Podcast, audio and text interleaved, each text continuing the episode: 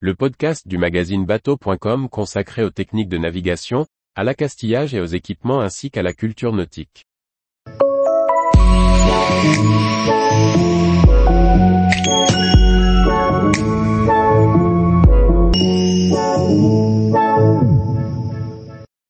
Faut-il appliquer de l'antifouling sur l'hélice de son voilier? Par Catel Kideler. Pour être efficace, une hélice ne doit pas être recouverte d'algues ou de coquillages. Mais comment la garder propre? En effet, généralement en bronze, les hélices ne supportent pas bien l'antifouling. D'autant plus qu'en tournant, le frottement de l'eau vient rapidement supprimer le produit. Dans certaines zones de navigation, les hélices nues se couvrent très rapidement de petits coquillages qui nuisent à leur efficacité. En effet, pour être efficace, une hélice doit présenter une surface totalement lisse. Une solution consiste à appliquer un anti-fouling spécifique qui ne vient pas corroder le métal de l'hélice, mais il en existe d'autres. Une première précaution à prendre avant toute tentative de traiter l'hélice, est de préserver le contact entre les anodes et le métal.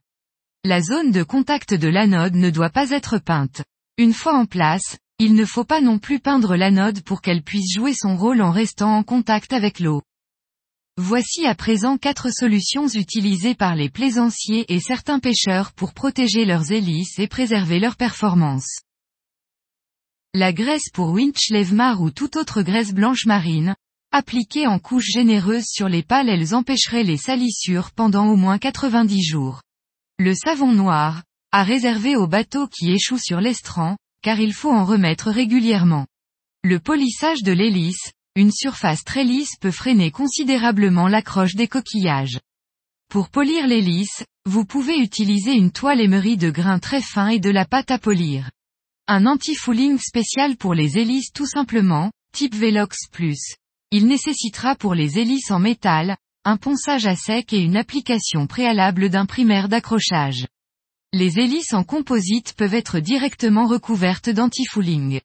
Le plus sûr reste d'emballer son hélice dans un sac qui ne laisse pas passer la lumière. En effet, les animaux qui colonisent nos coques ont besoin de lumière pour vivre.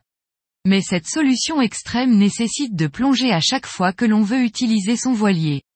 À ne réserver donc qu'aux très longues escales.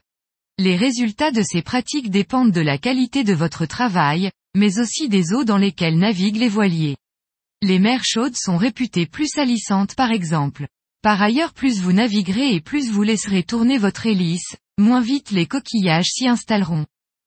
Et vous, quelle solution avez-vous choisi Tous les jours, retrouvez l'actualité nautique sur le site bateau.com. Et n'oubliez pas de laisser 5 étoiles sur votre logiciel de podcast.